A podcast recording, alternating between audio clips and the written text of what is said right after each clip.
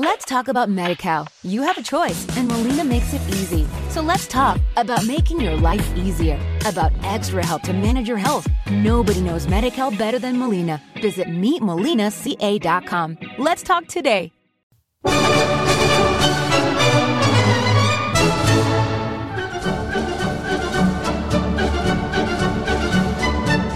Bienvenidos a El Mundo en Podcast.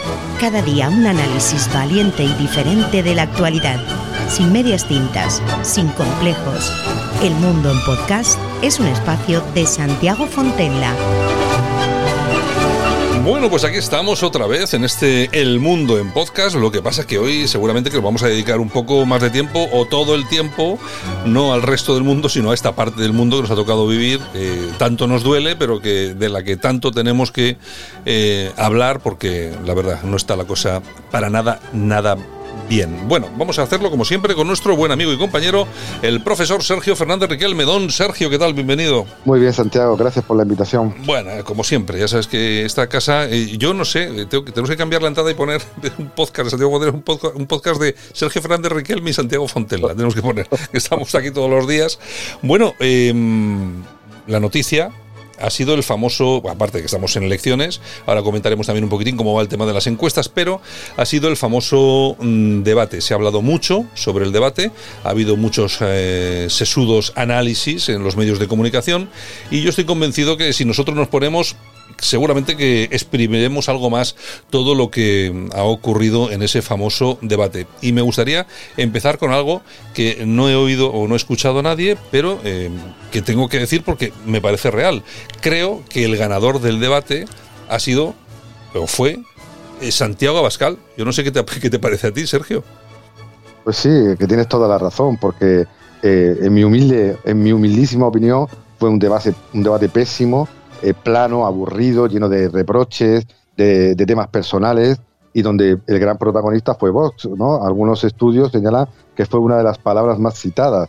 Y claro, pues eh, eh, en este debate tan, tan penoso, con dos candidatos, pues la verdad que bastante aburridos, pues que sea el protagonista uno de los ausentes indica mucho del nivel de los futuros presidenciables españoles. Bueno, la cuestión es que a Vox no se le permite asistir al tema de los debates. Es inconcebible que la tercera fuerza política de este país esté siendo ninguneada y cancelada de esta forma. Bueno, si a esto le llaman democracia, pues quizá lo sea, aunque seguramente que sea una cosa diferente. Pero fíjate por dónde, lo que sucedió durante todo el debate es que el gran protagonista no fue Pedro Sánchez, o sí lo fue por lo mal que lo hizo, tampoco fue Feijó, o también lo fue porque, bueno, estuvo bien en, relación a las expectativas que se tenía, pero que el tema central fuera permanentemente eh, Vox y, Santiago Pascal me parece muy importante porque eh, esto ahí indica algo eh, que creo que tiene un interés eh, fantástico y formidable. Es qué miedo tiene ahora mismo el Partido Socialista y la izquierda en general a que Vox pueda llegar a un acuerdo con el Partido Popular y gobernar en este país. Sí, decía Lichtenberg que cuando los que mandan pierden la vergüenza, los que obedecen pierden el respeto. Y pues todas las crónicas eh, ciudadanas en Twitter, en Telegram, pues la verdad es que eh, eran bastante críticas con estos dos candidatos. Y claro, eh, además el protagonista indirecto pues fue Vox. tú has dado en la clave, le llaman democracia, pero por lo que vimos el otro día, habrá que definir mejor nuestro sistema político como partitocracia que busca volver al bipartidismo. las dos caras de una misma moneda, yo defiendo que es una moneda socialdemócrata, una más woke, una más liberal, pero dos caras de la misma moneda que aburrieron pues a diestro eh, y siniestro. Y claro, pues Vox, la tercera fuerza política, o incluso Sumar u otras fuerzas políticas, creo que tendrían derecho a estar en el primer debate de campaña televisado del país, pero creo que los poderes fácticos eh, quieren que uno de sus dos vasallos pues sea el elegido, eliminando cualquier otra opción que nos guste o no nos guste que pueda haber en el tablero político español.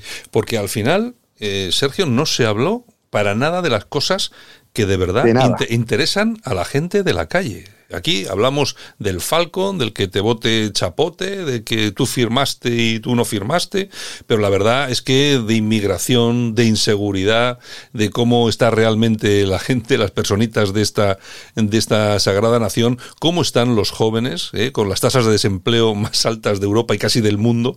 Bueno, de todo eso no se habló en absoluto. Tiempo perdido en el que se demostró, simplemente desde mi punto de vista, no sé cómo lo ves tú, pero desde mi punto de vista, que eh, Sánchez está a la baja y aparte está, desde mi punto de vista, muy mal asesorado. Y yo creo que en la ola pues está surfeando fijo. Parece ser que no tampoco tiene que hacer muchos esfuerzos porque puede llegar a la orilla casi casi con tranquilidad. Lo que pasa que él sabe que seguramente va a necesitar a Vox. Yo creo que por eso estuvo bastante prudente con el tema de Vox. ¿eh? Sí, fue menos malo yo me tragué, más que disfrutar, me tragué el discurso y lo que tú has dicho. No se habló prácticamente de nada, de ningún problema trascendental de los ciudadanos, ni, ni el desempleo, ni, ni, ni la miseria. Eh, recordemos que en España hay dos millones de familias que no llegan, no a fin de mes, sino que están por debajo del umbral de la pobreza. Nada de migraciones, nada de inseguridad, nada de nada. Básicamente, pues reproches continuos y lemas preconcebidos. Y sobre todo, eh, lo has señalado tú, eh, Feijó ve que, que, nuestro amigo Pedro Sánchez está al borde del, del, abismo, eh, se inventó sumar para intentar eh, movilizar al voto de la extrema izquierda, pero parece que por ahora en las encuestas pues no, no, no, no surte efecto, se le vio, como todos vimos, incluso medios de, de la llamada izquierda ¿no? gubernamental coincidían en verlo súper nervioso y, vamos, en un estado bastante, bastante podemos decir que peligroso para su propia salud, alterado, interrumpiendo, pues una actitud que creo que era bastante sintomática de, ¿no? de sus perspectivas electorales. Y Feijó, pues claro, él pues solo tiene que poner la mano para que caiga la manzana, porque viendo el panorama, pues lo tiene bastante fácil. Y como sabe, como sabe que inevitablemente va a tener que gobernar con Vox si no alcanza esa mayoría absoluta por sí sola, que por sí sola la formación del PP, que parece que las encuestas todavía no le dan, pues tiene que mostrarse bastante moderado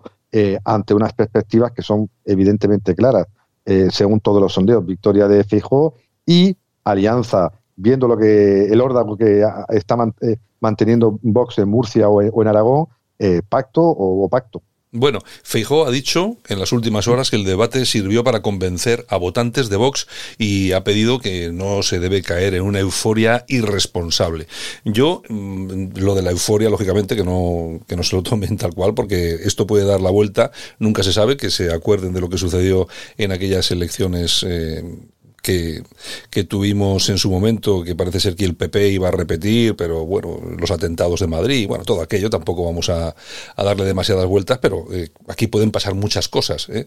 Y mm, lo que está, lo que no tengo tan claro es que Feijóo fuera capaz de convencer a votantes de Vox para que cambiaran su intención de voto, entre otras cosas porque mm, Feijóo no ha ofrecido nada al votante de Vox. Y cuando hablamos del votante de Vox, hablamos de un votante que está muy ideologizado, estamos hablando de un votante que tiene las ideas muy claras en cuanto, en cuanto a unidad nacional, etcétera, etcétera, etcétera.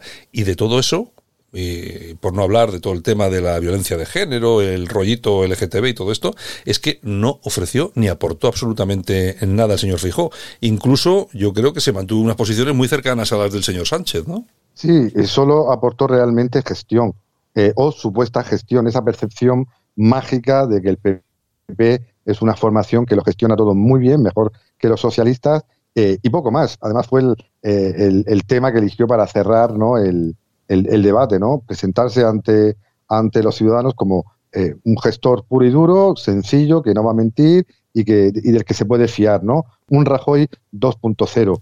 Bueno, eh, quizá uno de los momentos interesantes, yo no sé qué te pareció a ti, Sergio, que además es un tema del que se ha hablado bien poco en los medios de comunicación, seguramente porque es un tema, bueno, bastante complejo y complicado, ¿no?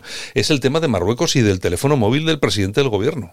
Sí, ahí intentó hacer leña del árbol caído eh, Fijó, pues eh, deslizando todos los temas que llevan, pues, eh, eh, siendo protagonistas en las redes sociales durante mucho tiempo en, determinados medios de comunicación sobre las relaciones tan eh, complejas y para muchos siniestras entre Pedro Sánchez y Marruecos. ¿Por qué eh, Pedro Sánchez cambió la estrategia histórica de España respecto al Sáhara? con esa carta infame que, ni siquiera presentó a, su gobierno ni, por supuesto, al Parlamento.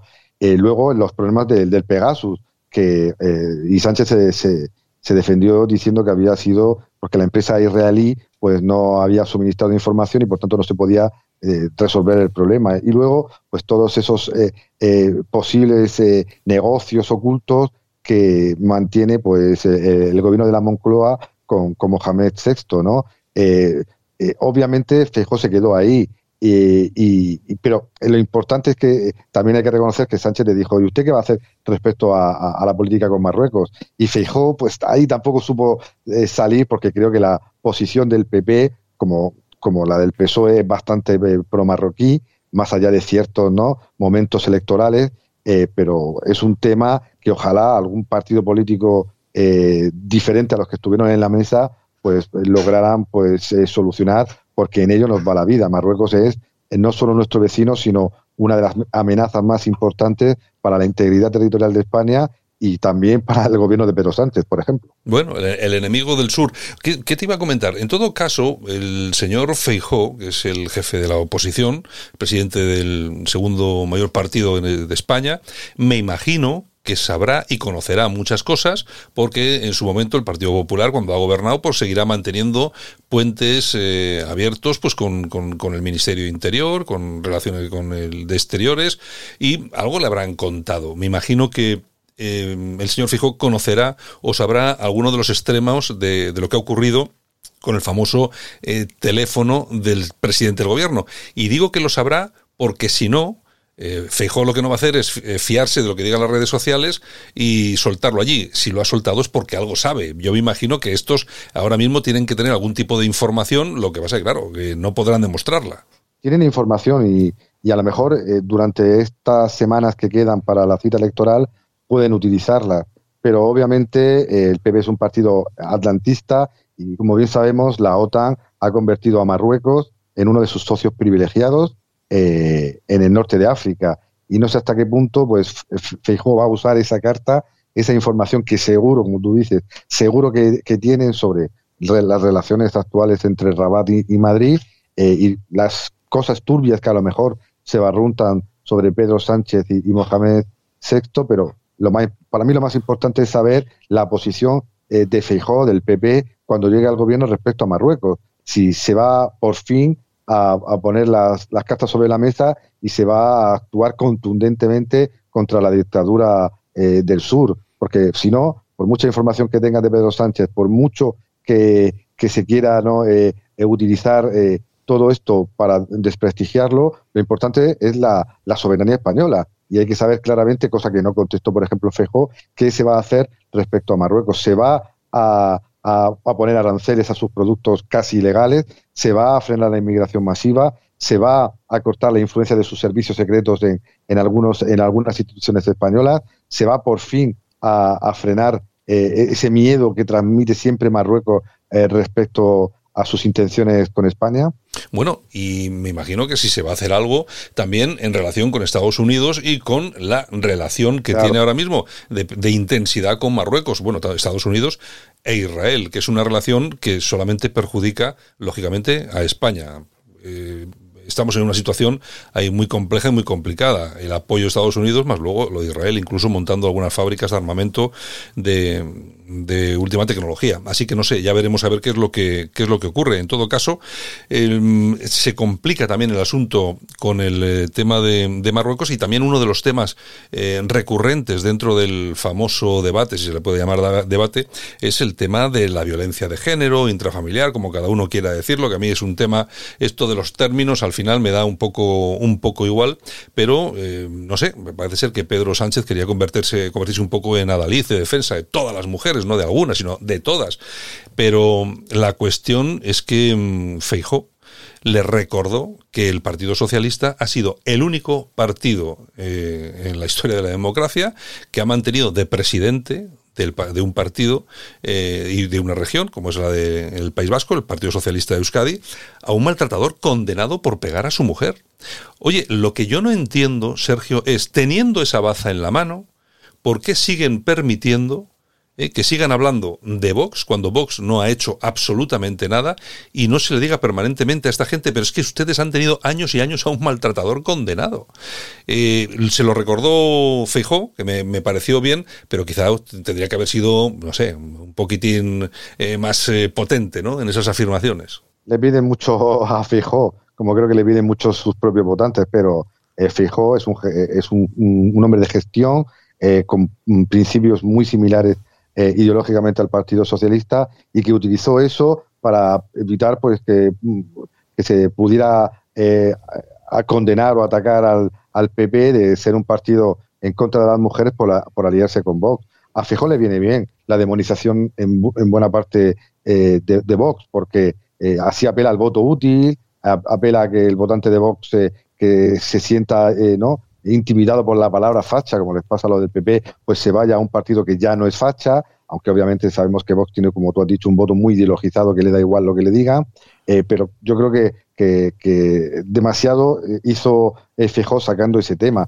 Obviamente no se va a meter en ningún debate ideológico sobre la violencia de género, la violencia intrafamiliar, pero lo utilizó pues para poner realmente eh, en su sitio al PSOE, aunque podía haber ido mucho más, diciendo eh, lo, indicó un poquito con la ley sí, pero podría haber señalado perfectamente que la ley de la, de la llamada violencia de género, pues no solo no ha erradicado el problema, sino que cada semana pues encontramos, eh, eh, o especialmente la semana que, que, terminó, pues con, con, seis, siete, ocho asesinatos machistas y, y, que es lo que, lo que evidencia que esa ley pues de poco ha servido o podría haber incidido más en, en el tema del sí, con más de mil eh, agresores sexuales eh, con la rebaja de pena o cientos eh, ya en, en, la calle mucho antes de lo, de lo que se debería, ¿no? Bastante hizo Fijo con ese tema porque no esperemos ni ahora ni en el futuro grandes propuestas ni grandes debates ideológicos sobre estos asuntos. Bueno, y el presidente del gobierno que sacó dos temas también muy importantes, ¿no? El del Falcon, que se llevó un buen zasca, y también el del famoso que te vote chapote. Parece ser que al Partido Socialista le está doliendo mucho el famoso asunto esto del que te vote chapote. Claro, está, además está recorriendo España y cada vez parece ser que coge más impulso. Estamos viendo eh, cualquier conexión en directo de cualquier televisión, siempre aparece alguien para decir que te vote chapote Sánchez, ¿no? Eh, les está doliendo. Parece ser que eh, la sociedad está presionando, fíjate, con un, con un lema tan, tan, tan cortito, pero tan explosivo. Parece ser que, que se les está presionando y duro, ¿eh? Claro, porque no se puede negar la evidencia, eh, pese a la propaganda. La gente sabe con quién ha pactado el Partido Socialista Obrero Español. Ha pactado con gente que tú conoces muy bien y sabes realmente quiénes son. Con Bildu, el brazo político de ETA de toda la vida. Y eso pues le llega al alma a muchísima gente. Y se puede mentir, se puede engañar o se puede cambiar de opinión, lo que se quiera, pero la realidad es esa, que la gente no olvida, por mucha memoria democrática que apela al franquismo, eh, ¿no? A, un periodo histórico que nadie vivió prácticamente ya, eh, mientras que la verdadera memoria histórica es esa, ¿no? Los muertos por defender la, igualdad y la libertad en España a manos de ETA. Y la gente pues utiliza ese lema porque ha sido un lema que, como te he dicho, es muy sencillo, muy fácil, muy curioso y que llega pues a, todo el mundo. y, los niños, los jóvenes y mucha gente pues se ha identificado con ese lema para decirle que al señor Pedro Sánchez que vale, que puede crecer la economía mucho con a base de deuda, que puede dar subvenciones a diestro y siniestro, que puede ser el tío más wow del mundo mundial, pero eh, la realidad de las cosas pues están ahí y no se pueden esconder. Eh, efectivamente, efectivamente, así es. Tienen un problema con el famoso que te vote chapote y ellos, ellos desde luego, que, lo saben. Bueno, eh, también han entrado en polémica con este famoso lema las, o por lo menos alguna, asociación de víctimas del terrorismo. La Fundación Buesa y Covite dicen que, bueno, no se debe utilizar esto porque eh, denigra a las víctimas, etcétera, etcétera, etcétera. Pero, en el otro lado, Marimar Blanco acompañada de otras 100 víctimas de, ETA, han dicho que el lema de que te vote chapote ha nacido del pueblo y que se puede utilizar. Claro, hay que tener en cuenta que precisamente estas dos asociaciones de víctimas, tanto la de Fernando Buesa como la COVITE, pues hombre, son asociaciones de víctimas más cercanas a Pedro que lo que puede ser a cualquier otro a cualquier otro partido. Yo a mí lo yo lo he dicho ya en, a través de las redes sociales que a mí lo que me ha parecido ha sido una operación para salvar al, al, soldado al soldado Pedro. Lógicamente no lo van a conseguir porque la opinión pública y si encima viene avalada por un montón de víctimas de ETA no va a parar y sobre todo en los días que quedan de campaña electoral, ¿no? Claro, pero ¿por qué murieron las víctimas? Por un accidente eh, no casual, porque estaban en el lugar equivocado, no, murieron por eh, una banda que tenía una ideología contraria a la unidad de España, a la libertad de las personas y a la cultura, ¿no? Eh, podemos decir, nacional en el País Vasco. Y eso es lo que representa eh, Bildu. O sea, que, eh, por eso murieron las personas, por, por, defender a España en el País Vasco. Y, y, no porque te vote chapote. Eh, lo que le tiene que doler, supongo, a mí como español y, y como he visto a muchos a muchas víctimas, lo que les duele es eso, que un partido que defiende las mismas ideas por otros medios o no, pues esté compadreando con el gobierno, porque recordemos que la, la, gran condolencia pública que va a acompañar a nuestro amigo Pedro Sánchez durante eh, toda su vida fue cuando eh, eh, no le dio el pésame a Arnaldo Tegui por la muerte de un preso. O sea, eso, eso es, es que no se puede, no sé, tú lo sabes mejor que yo que ha vivido esos años de plomo y seguirás viviendo muchas cosas asociadas, ¿no? A cómo se quiere imponer una cultura al resto de la gente, cómo se impide hablar un idioma al resto de la gente, cómo se persigue políticamente al resto de la gente, cómo se le quitan puestos políticos, se le cierran negocios por, por, por, por unas posiciones políticas. Ya no a lo mejor con la, con la pistola en la nuca, pero sí con todo un aparato institucional que, que, está ahí, ¿no? Eh, y eso es lo que le duele a, muchas de las víctimas, que, que, porque esas víctimas murieron por eso, no murieron por un accidente o por o estar en el lugar equivocado, como he dicho antes, murieron por esas ideas, por esos valores, por esos principios que nos hacen a todos libres iguales en este país. Y, eso es lo que creo que le puede doler a, un, a, un, a una víctima, por lo menos las que yo conozco, que, que, se use la frase que te bote chapote, ¿no? Bueno, yo creo que la frase de que te bote chapote no tiene, no tiene em, más reflejo que el de llevar a todos los ciudadanos de este país a una realidad sustancial que muchos no quieren ver. Y es que el señor Pedro Sánchez está gobernando España precisamente con aquellos que quieren destruirla y que son precisamente los amigos de Chapote, que no han condenado, por cierto, ninguno de los atentados, de las muertes, los asesinatos de, españoles a, manos de ETA. Entonces, básicamente es eso. Aquí no se está haciendo ni buscando nada más. Simplemente creo que lo que se busca es reflejar esa realidad y el lema creo que es apropiadísimo. En fin, bueno, pues el, debate que fue lo que fue, yo creo que tampoco da para más, sobre todo después de todos los análisis que hemos visto en muchísimos eh, medios de comunicación. Cada uno lo ha visto de su forma, a su manera en fin, todos podemos buscar algún pequeño recoveco más o no para intentar buscar alguna intención oculta o escondida. Bueno, es lo que es lo que hay. Y si te parece, eh, Sergio, vamos a acabar con un, con un asunto, siempre hay que tocar algo de política internacional y vamos vámonos a Ucrania porque Rusia ha dicho que si Estados Unidos envía las eh, bombas, las famosas bombas de racimo a Ucrania, pues bueno, ellos también van a empezar a utilizarlas, claro, porque las tienen.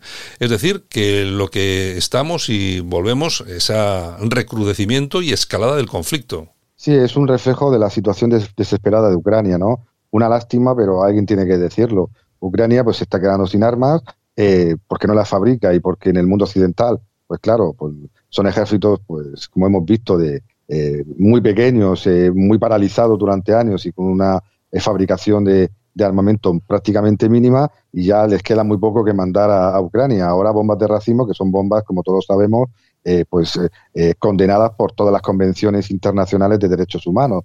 Pero la situación es, muy complicada para Ucrania porque la contraofensiva pues no fructifica, como parece que, era evidente que iba a pasar si no, si no ocurría algo ¿no? geopolíticamente extraño y eso se suma pues a la desesperación de Ucrania de que llama, clama a la puerta de la OTAN para que nuestros soldados vayan a morir y a matar a, a la estepa euroasiática pero claro, eh, la OTAN, como bien sabe, eh, no va nunca a, hacer a Ucrania miembro de, su club. Y, por tanto, pues alguien tiene que comentar esta situación dramática que vive Ucrania y que es obviamente ahora sí aparece en los medios de comunicación, pero hace unos días pues todo era pues eh, eh, una victoria rápida y contundente de Ucrania, no solo por ellos, sino también por nuestras democracias maravillosas en las que vivimos. Mm, sí, no, sí, eh, Ucrania estaba ganando la guerra, aunque de una forma un poco rara, pero estaba ganando la guerra, que nos contaban. En fin, que lo que se tiene que venir aquí, es un final negociado, es lo que hay que, hay que hacer, sentarse en una mesa, hablar qué territorios, cómo, cuándo, por qué, de qué forma, quién sí, quién no, y acabar con esta sangría y con esta masacre que se está produciendo día sí, día también en territorio ucraniano, porque hay que recordar que ahí no mueren los políticos, esto pasa como siempre en las guerras, ¿no? Los que mueren son los hijos de las madres ucranianas, los hijos de las madres rusas y el problema sigue siendo el mismo, que se desangra tanto un país como otro. Así que lo que tiene que haber, y es, yo creo que es por lo que hemos abogado nosotros siempre aquí en este, en este podcast, que es, bueno, negociación y intentar salir, que cada uno salga lo mejor eh, posible, pero lógicamente estas escaladas y estos intereses que tiene Estados Unidos porque haya escaladas, eh, son preocupantes porque al final esas consecuencias de lo que suceda no se van a quedar solo en Ucrania o en Rusia. Es decir, lo vamos, esas consecuencias las vamos a sufrir en casa y no solamente, como decía Pedro Sánchez en el famoso debate, a nivel económico, que también, sino que en un momento determinado puede ser a nivel bélico y puede ser muy importante. En fin, don Sergio, pues nada, hoy hacemos un podcast cortito, nos despedimos y la próxima regresamos con más, con más actualidad y la vamos comentando, ¿de acuerdo? Un abrazo. Un abrazo.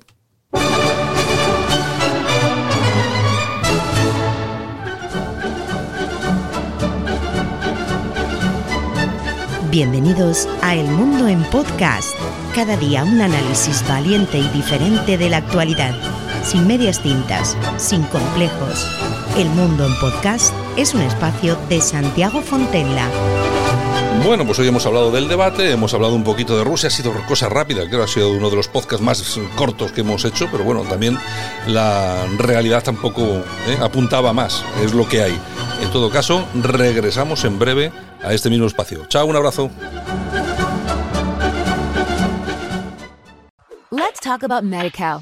Choice, Molina. So let's talk about making your life easier, about extra help to manage your health. Nobody knows MediCal better than Molina. Visit meetmolinaca.com. Let's talk today.